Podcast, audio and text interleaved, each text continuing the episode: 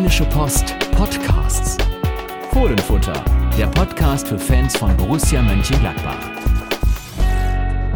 Hallo zusammen, hier ist der Fohlenfutter Podcast, die letzte Ausgabe aus dem Trainingslager und es endet, wie es begonnen hat, am vergangenen Sonntag auf der A3. Genau, auf der Autobahn, da sitzen Yannick Sorgatz, und, äh, ja, und Carsten Kellermann, das bist du. Genau, also wir haben die Rollen getauscht. Ich sitze vorne äh, auf dem Beifahrersitz. Unser Chauffeur heißt Dirk Pefken, äh, wohlbekannt durch viele kurze Cameo- und Gastauftritte in den äh, vergangenen Podcasts. Jetzt er wieder beleidigt, weil wir ihn Cameo genannt haben, weil Genau. denkt, es wäre eine Beschimpfung. genau, ja, also, Aber als alter Filmfan weiß er das Genau, denn was das in. Hitchcock-Filmen taucht ja Alfred Hitchcock immer selber auf in kurzen Szenen, um alte Schule äh, Geld für Statisten zu sparen und natürlich am Ende um den Kult, um diese äh, Auftritte zu erfüllen. Das nennt man, wenn man selbst auftritt, Cameo-Auftritte. Dirk, Dirk ist als er selbst, aber wir auch, Janik, oder? Wir sind wir selbst, äh, sind ganz bei uns und jetzt äh, mit dir kann man das ja machen. Was für ein Hitchcock-Film war das heute? Borussia gegen Ingolstadt 0 zu 1? Gar keiner, glaube ich. Nee, das war gar keiner. Ich glaube, das war eher, sagen wir mal, ähm, ein äh, Film, der so irgendwie in einer Katastrophe endet, weil es so heiß ist und dann irgendwann die Erde schmilzt oder sowas. Also es war extrem heiß in äh, Herzogenaurach. Wir waren in Herzogenaurach, der Heimat von Lothar Matthäus und dem Standort von Puma und, wir müssen dann ja alles erwähnen, Adidas. Gespielt hat tatsächlich ein Team Adidas, Ingolstadt gegen das Team Puma. Und Wir bekommen übrigens auch kein, kein Geld von irgendwem, Nein, dass wir die nennen, dass wir, gar nichts. wir probieren es Zu Recht. möglichst nachrichtlich knapp Genau. so zu erwähnen, weil es der Fakt ist, aber dabei belassen wir es auch Ja. und kommen zum Sportlichen. Genau, das Spiel endete 1 zu 0 für den Zweitligisten, für den FC Ingolstadt. Äh, Wir sind jetzt sicher, dass Ingolstadt in der Saison darauf dann in der ersten Liga spielen wird, denn in der vergangenen Saison verlor Borussia auf der Rückreise vom Trainingslager in Nürnberg. Nürnberg ist aufgestiegen, also dürfen die Schanzer, wie sie sich nennen, nun jubeln. Aber jetzt zu Borussia. Janik, was haben wir gesehen? Einen ganz guten Beginn. Sollen wir mal die, ich glaube, wir müssen die Aufstellung durchgehen, weil es ja doch, Ja. war eigentlich die Mannschaft, die dann aufgehört hat in etwa gegen Augsburg, also bis auf Moritz, Moritz Nikolas, der hat 90 Minuten durchgespielt, der stand im Tor. Hinten links Andreas Paulsen in der Innenverteidigung zum ersten Mal. Nico Elvedi und Matthias Ginter zum ersten Mal, seitdem sie Stamminnenverteidigung sind, zur Stamminnenverteidigung geschlagen. Hinten rechts Manny Egbo, auf der 6 der einzige Überlebende, sage ich mal, der Augsburg-Startelf, Christoph Kramer. Auf der Doppel-8, wie es ja jetzt heißt, Torben Müsel und Danny Zakaria. Hat da seinen Auftritt gehabt. Ich denke mal, dass er eigentlich auf der 6 gespielt hätte, wenn Lazzi Benisch nicht verletzt gewesen wäre und der dann auch begonnen hätte. Deswegen musste Christoph Kramer zweimal ran und vorne dann die etwas jüngere Angriffsreihe. Links Keenan Bennett, Alassane Player im Zentrum und rechts Patrick Herrmann mit 27 dann schon einer der ältesten in der Mannschaft.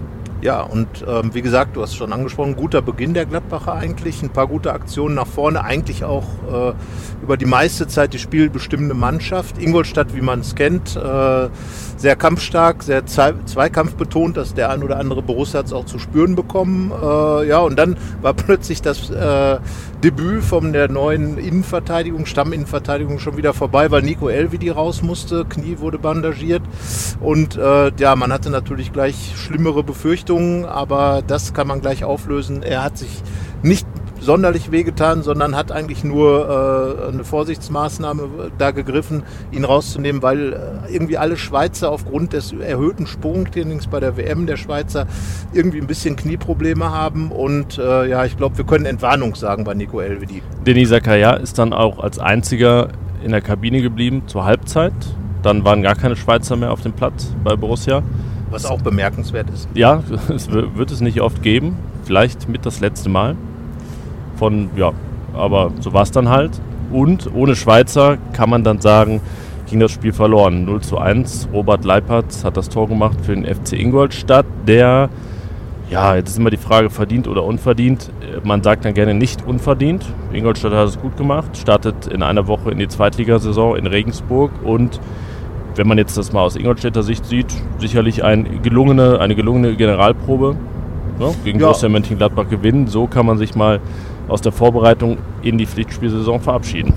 Das war auch das Thema, was man so vor der äh, am Kabineneingang dann hörte, als die Ingolstädter Spieler und der Trainer die Interviews gaben. Ein Sieg gegen Gladbach, das, äh, das bedeutet schon was. Wie gesagt, Nürnberg vergangene Saison das große Gute oben. Wer weiß, vielleicht sieht man Ingolstadt in der Bundesliga wieder. Und äh, klar, Borussia liegt natürlich, was die Vorbereitungszeit angeht, drei Wochen dahinter. Hat erst in, in drei Wochen den, den Auftakt, äh, hatte jetzt das Trainingslager, ist auch immer ein ungünstiger Zeitpunkt für Spiele. Was auffällt, ist, äh, dass die Gegentore immer sehr vermeidbar sind, oder? Ja, es waren auch tatsächlich dann alle in der Verlosung würde ich sagen. Es war jetzt nicht so, dass es ein individueller Fehler war. Dann war rechts ein bisschen offen. Ich weiß gar nicht, Mani Ekbo war zu weit vorne. Das ist ihm öfter mal heute passiert. Toni Janschke dann in einem 1 gegen 1 und Florian Mayer war nicht bei seinem Mann und zack, war der Ball drin. Also das äh, zieht sich jetzt durch die Vorbereitung bislang. Wenn es dann Gegentore gibt, dann sind sie vermeidbar, was ja, wenn man es so betrachten möchte, erstmal ein gutes Zeichen ist als wenn es dauernd, äh, also gut, Gegentore sind irgendwie immer vermeidbar, aber man sieht da strukturell schon, dass da im neuen System auch defensiv noch was gemacht werden muss. Ja, und das sollte meines Erachtens nach jetzt auch in den letzten drei Wochen im, im, wirklich im Fokus stehen. Offensiv viele Angebote. Wir kommen vielleicht ein bisschen zur Bilanz des Trainingslagers. Viele Angebote, gerade jetzt auch das Spiel gegen Augsburg hat es gezeigt, aber auch das Spiel gegen Ingolstadt hatte ja am Ende noch ein paar gute Momente. Borussia hätte also den Ausgleich schaffen können. Später kamen dann noch Fabian Johnson und Raphael Rhein und äh, zwischenzeitlich hat Torben Büsel Mittelstürmer gespielt und ja, es, also durchaus war das 1 zu 1 möglich. Aber in der Defensive finde ich, da muss noch so dieses, diese, dieses Feintuning vor allem, dass eben die Doppel 8 jetzt ein Sechser weniger, da muss man dann natürlich schon mal ein bisschen anders die Räume zulaufen und zustellen, auch weiter vorne schon äh, wirklich mit der Verteidigungsarbeit beginnen. Und natürlich, klar, bisher haben ja äh, Matthias Ginter und Nico Elvidi jetzt, wie lange, wann ist Elvidi raus? Gute, die, gute halbe Stunde, diese 35 30, Minuten. Genau, ja. diese 30 Minuten zusammen gespielt. Also da muss, glaube ich, noch richtig dran gearbeitet werden, zumal ja Dieter Hecking auch noch ein defensives Alternativsystem in der Dreierkette einstudieren will. Ja, das soll losgehen nach dem nächsten Test gegen Southampton am kommenden Samstag. Da sind dann noch zwei Dreierkettenwochen angesagt. Klar, Nico Elvedi und Matthias Ginter sind da mit in der Verlosung. Und ansonsten aber, oh, jetzt kommen Verkehrsnachrichten. Ja, kannst du auch abbrechen, Dirk. Oder brauchen wir die? Er winkt einfach so. Ganz lässig. Der nächste Cameo-Auftritt. Was wollte ich sagen? Achso, in der Viererkette muss man ja auch bedenken, dass so richtig ja, also wir gehen davon aus, dass Matthias Ginter und Nico Elvedi dann auch beginnen werden im DFB-Pokal, aber ja eigentlich die Hälfte erst steht. Sicherlich hat Oskar Wendt die Nase vorn vor Andreas Paulsen. Hinten rechts haben wir es schon angesprochen. In den vergangenen Tagen läuft das Casting.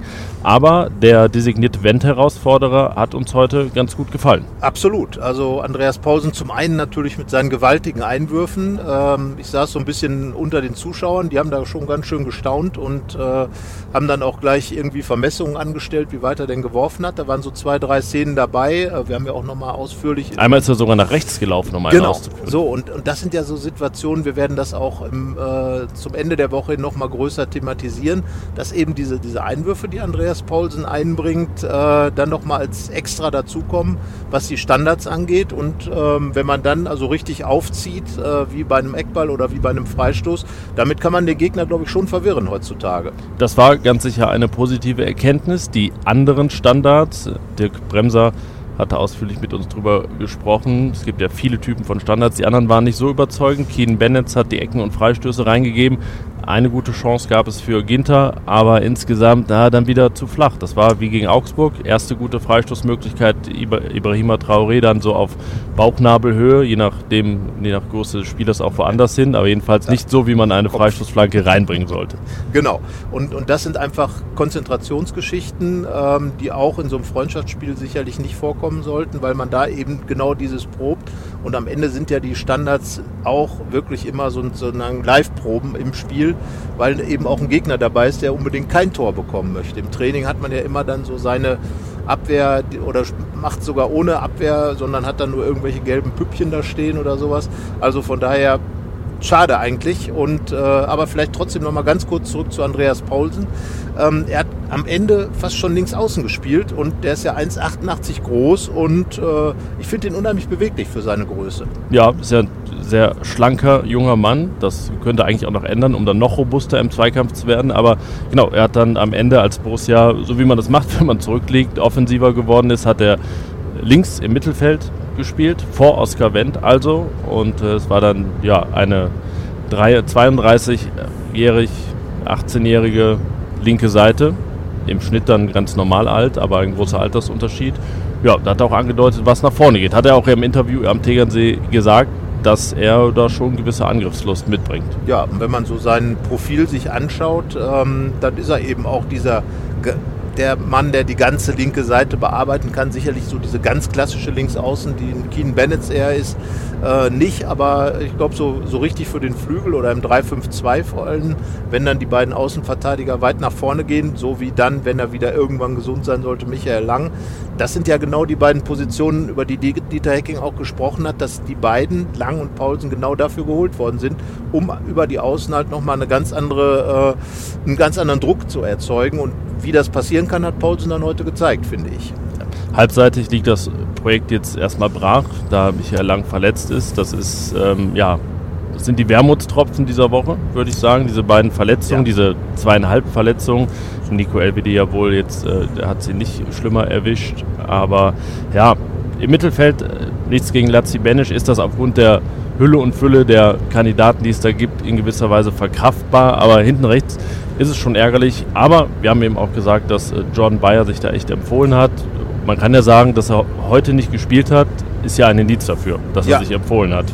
Und äh, was, was wirklich ärgerlich ist, glaube ich, in meinen Augen, wir haben auch schon darüber gesprochen, dass Michael Lang jetzt halt gerade die Phase verpasst, wo sich die Mannschaft auch sozial zusammenfindet. Und da eben in der Reha zu sein, ist halt ein bisschen unglücklich. Aber wie gesagt, Jordan Bayer hat es auch gesagt. Und das ohne irgendeinen Dünkel oder ohne große Klappe zu haben oder sowas. Er hat gesagt, das ist jetzt meine Chance und jetzt will ich was draus machen. So, und das finde ich ist ein sehr legitimer Ansatz. Und so wie er das gemacht hat gegen Augsburg, muss man sagen, da ist Potenzial drin. Auf einen anderen Jungen haben wir heute auch nochmal intensiver geachtet, der dann für Nico Elvedi kam, Florian Mayer. Den hat Dieter Hecking durchaus auch gelobt, aber ein bisschen mehr noch von ihm gefordert als jetzt von Jordan Bayer, der so einer der Gewinner des Trainingslagers ist. Da war einer der Kritikpunkte, dass er noch besser antizipieren muss. Da haben wir mal ein bisschen mehr heute drauf geachtet und da gab es tatsächlich Situationen, in denen er nicht wach genug war, in denen er dann statt direkt mit links zu spielen, den Ball mit rechts annimmt und dann plötzlich die Option nicht mehr hat. Da gab es schon einige Szenen, die ja, einen leicht zweifeln lassen konnten. Ja, also da finde ich, oder wir haben eben so auf dem Weg vom, vom Spielfeld, von dem kleinen Stadion dort in, in Herzogenaurach zum Auto drüber gesprochen, ähm, da sind andere irgendwie schon so ein bisschen stabiler als Typ, als, als Spieler. Jordan Bayer haben wir gesagt, Paulsen und natürlich auch äh, Torben Müsel. Und bei ihm, ja, also er muss da wirklich richtig noch dran arbeiten, einfach äh, so diese das Tempo mitzunehmen äh, und auch in den Zweikämpfen die richtige Härte zu finden und vielleicht einfach noch so dieses ganze Bundesliga-Niveau irgendwo tatsächlich zu antizipieren. Man, sind, man, ja, ist spannend, was mit ihm dann wird. Man bekommt ja als Beobachter über die Jahre so ein doch ganz gutes Gefühl dafür, würde ich jetzt mal behaupten, wenn sich eine Tür öffnet für einen Spieler. Das war bei Michael Cuisance so. Oder wenn ein Spieler überraschend schnell schon zur Stelle ist, obwohl ja. er eigentlich noch diese Rolle ihm noch gar nicht zugedacht. Das war bei Michael Cuisance so. Und das ist definitiv derzeit bei Jordan Bayer so. Ein bisschen in der Mitte, würde würd ich sagen, ist Torben Müse, der ja. gemessen an dem, was man ihm jetzt zugetraut hat in der Vorbereitung, echt einen ganz guten Job macht. Weil na, ne, viele haben ein bisschen erwartet, dass er richtiger Angreifer ist, aber er hat sich da jetzt auf der Achterposition wirklich gut verkauft, so als kreativer Typ. Ähm, auch viele gute Zuspiele. Heute einmal in die Spitze auf den Isakaya, da gab es dann eine Torchance. Also sehr kreativ, wuselig und, obwohl man es ihm, wenn man ihn so sieht, äh, gar nicht zutraut, durchaus mit Durchsetzungsvermögen. Ja, also ähm, er macht das sehr geschickt im Zweikampf. Also bei ihm ist es ja so, was seine Position angeht, so ein bisschen wie bei äh, Bayer mit dem Vornamen. Er muss sich erst nochmal genau festlegen lassen. Und ähm, ja, also wenn man mit ihm spricht, sagt er, im Prinzip kann ich alles von sechs bis, bis neun spielen. So, das hat er in Kaiserslautern auch getan. Bis zehn sowas. Also über zehn, also ja, weil ich dachte jetzt mal zehn nach neun kommt, also aber defensives Mittelfeld, Achterposition, Zehnerposition, neuneinhalb, neun. Also erst in der Mitte kann er alles, außer Torwart und Innenverteidiger. Und Sechser würde er aber auch. Hat, hat er, er, auch gemacht schon. Ja. Hat er auch gemacht. Und äh, er ist tatsächlich jemand, der im Zweikampf, wie schon gesagt, sehr geschickt ist und, und sehr, sehr gewieft seinen Körper einsetzt. Hatte eine Kopfballchance noch zum 1 zu 1, äh, nachdem er ganz nach vorne gerückt war im, im letzten Teil des Spiels. Und äh, nee, also ich glaube, dass man ihn äh, auch zu den größeren Gewinnern des Trainingslagers zählen kann, weil er einfach aus einer Position gestartet ist. Äh, U23 sollte, soll sein Hauptbetätigungsfeld sein, aber ich glaube, er ist jetzt schon mal, wenn man das jetzt auch mit Meier vergleicht, also den hat er auf jeden Fall überholt, wenn man jetzt sagen würde, wer kommt von denen am nächsten ran. Ja, um das konkret nochmal einzuordnen, es geht wahrscheinlich nicht darum, ob Torben Müsel gegen Bremen, gegen Hastedt im Pokal beginnt. Es geht eher darum, dass er so Kaderplatz 16 bis 18 herausfordert, wenn er weiterhin, das soll der, das ist der Plan mit den Profis trainiert, dass sich da zumindest keiner sicher fühlt. Also ist ja ganz gut. Es gibt die Leute, die sich eher als Stamm fühlen dürfen, die müssen von den Bankleuten herausgefordert werden und dann gibt es die Leute, die erstmal noch nicht im Kader sind, die wiederum die auf der Bank herausfordern müssen. Und das ist ja wirklich eine Konstellation, wenn es, wir genau. klopfen auf auf Holz, nee, jetzt ist es hier was, woraus auch immer diese, Holz, dieses selbstverständlich Plastik oder Ja, so. es besteht. ähm, ja, was wollte ich jetzt? Jetzt habe ich vergessen. Also genau, achso, genau, wenn nicht noch mehr ausfallen, dann ist das der Plan, dass es ja diesen Konkurrenzkampf an äh, allen Stellen im Kader auch gibt. Und das ist halt das Bittere dann auch für Lazzi Benesch, der heute äh, im Spiel ähm, da äh, ja, schon wieder ein bisschen fröhlicher aussah. Wir haben ja schon darüber gesprochen, dass seine Verletzung nicht ganz so heftig ausgefallen ist. Aber ähm, er wird natürlich fehlen. Und Torben Müsel, das ist die Tür, von der du äh, eben gesprochen hast, bei ihm eben die Tür zur Bank sozusagen. Ja, er hat geklopft. Genau, er hat geklopft. Mal. Und äh, ja, also zumindest ist es auch so, dass Dieter Hecking ihn des Öfteren erwähnt hat, genau wie Louis Jordan Bayer. Und ähm, ja, das sind dann die beiden Youngster, wo, glaube ich, bei Florian Naus, bist du da wirklich überrascht, dass der sich so gut präsentiert?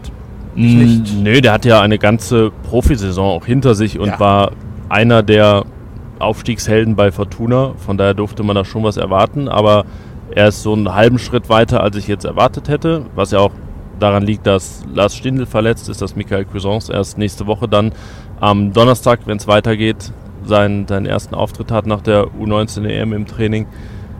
Und von daher ja, ist er auf Kurs, sage ich mal. Ja, und das ist genau das Stichwort, was du gesagt hast. Diese Woche im Tegernsee, da hat der Konkurrenzkampf schon mal richtig begonnen.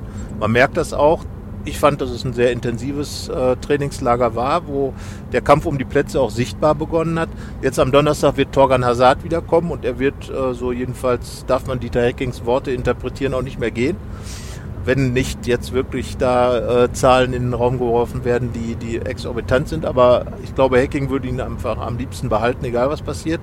Ja, und Cuisance wird dann auch dann am 2. wiederkommen und dann geht es natürlich nochmal richtig los, weil die beiden natürlich, Fabian Johnson hat sich positioniert, ähm, Ibo Traoré hat sich positioniert, Raphael hat sich positioniert und beide äh, und, und auch Jonas Hofmann und, und Florian Neuhaus. Naja, und das sind natürlich zwei, die genau die Position dann herausfordern. Also es wird ziemlich spannend. Werden wir dann auch vielleicht in Southampton, wird natürlich Cousins Hazard werden da noch nicht spielen, aber ähm, ja, mal gucken. Wenn LWD bis dahin wieder fit ist, werden die beiden sicher, sicherlich wieder spielen. Zakaria dann zum zweiten Mal, also mal schauen. Jetzt haben wir über die ganzen Jungen geredet. Haben wir eigentlich gestern über Julio Villalba gesprochen?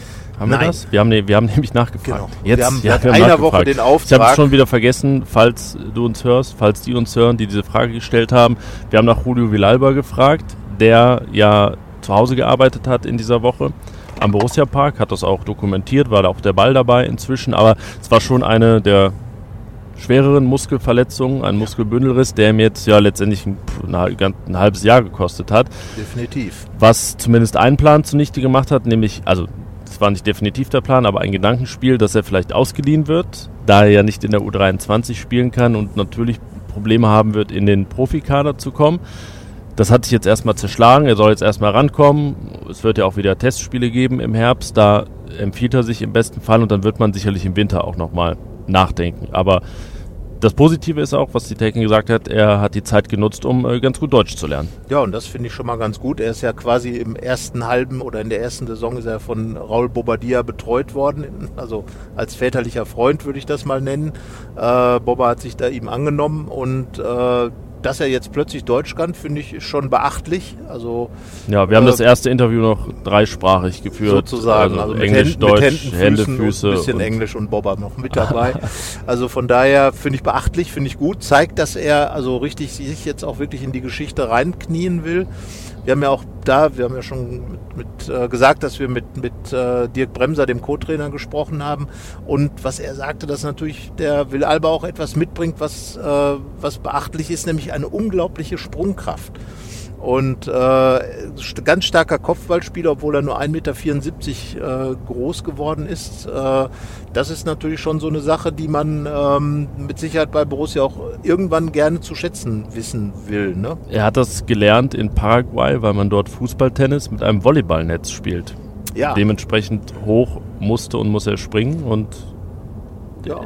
Da sieht man mal, Fußballtennis ist nicht nur, ich sag's jetzt mal salopp, Eierschaukeln am, am Ende harte Einheiten, sondern es kann auch einen Sinn haben. Ja, weil einerseits auch darüber, wir werden, wie gesagt, wir wollen jetzt nicht zu viel vorwegnehmen, haben wir mit Dirk Bremser gesprochen, aber entscheidend ist einfach, dass äh, Will Alba also jemand ist, der nochmal eine ganz andere, ich glaube nicht, dass das Alassane Plea jetzt der ganz große Kopfballspieler ist, so der klassische. Und wenn man dann jemanden hat, der gerade hinten raus also wirklich enorme Sprungkraft an den Tag legt, das kann dann die Tür sein, die sich für ihn öffnet, äh, dass er sich über Kurzeinsätze, wenn er dann fit ist, vielleicht reinarbeitet in dem halben Jahr. Und für ihn wäre es ja schon Erfolg, wenn man im Winter sagt, den leihen wir nicht aus, den brauchen wir hier. Mm, Ja, aber ich, wenn ich ganz ehrlich bin, meine persönliche Einschätzung, ich glaube nicht daran, dass er das ohne eine Laie schaffen wird, weil der Weg für einen jetzt noch 19-Jährigen, bald dann 20-Jährigen doch sehr weit ist, da in den Kader zu kommen. Also auch daran gemessen, dass er ja in Paraguay noch nicht viel Profifußball gespielt hat. Ja, ich würde, ich sehe ihn da eher mal ein halbes Jahr woanders, was ihm gut tun wird, da dann konstant zu spielen. Das muss ja auch nicht auf ganz hohem Niveau sein, aber da wird es sicherlich Abnehmer geben, auch, auch in näherer Umgebung. Wir haben da immer, denke immer auch schnell mal an die Niederlande. Genau. Das wäre jetzt Ja. auch mein Thema gewesen, weil er natürlich ein klassischer Mittelstürmer ist, ähm, die man, ja, wir, klar, wir kennen, jeder kennt Luc de Jong äh, und dessen Geschichte. Äh, in Gladbach nichts auf die Reihe gekriegt, so richtig, weil es irgendwie nicht passte. Und seit er aus Gladbach weg ist, über 80 Tore gemacht. Aber da kann man natürlich in so einem 4-3, klassischen niederländischen 4-3-3-System mit vielen Bällen im Strafraum, kann man sich den Julio Villalba natürlich ganz gut vorstellen. Und äh, ja, Gut, Fenlo ist natürlich sehr nah dran, äh, aber da ist eben auch immer wieder die Frage des Geldes. Das ist natürlich schwierig für die niederländischen Vereine, aber Ja, aber wahrscheinlich denke ich, daran wird es dann nicht scheitern, wenn Borussia ein berechtigtes Interesse daran hat. Genau. Aber das, äh, wir wollen jetzt nicht für Borussia Wir wollen- nein, wir für wollen- die Verhandlungen wir führen. wollen Das sind- weder Fendo noch Borussia Spieler zu oder Das sind irgendwo- alles Gedankenspiele und das wird dann die Zukunft zeigen, also frühestens dann die Wintertransferperiode, was da Sache ist. dann die, dann die United.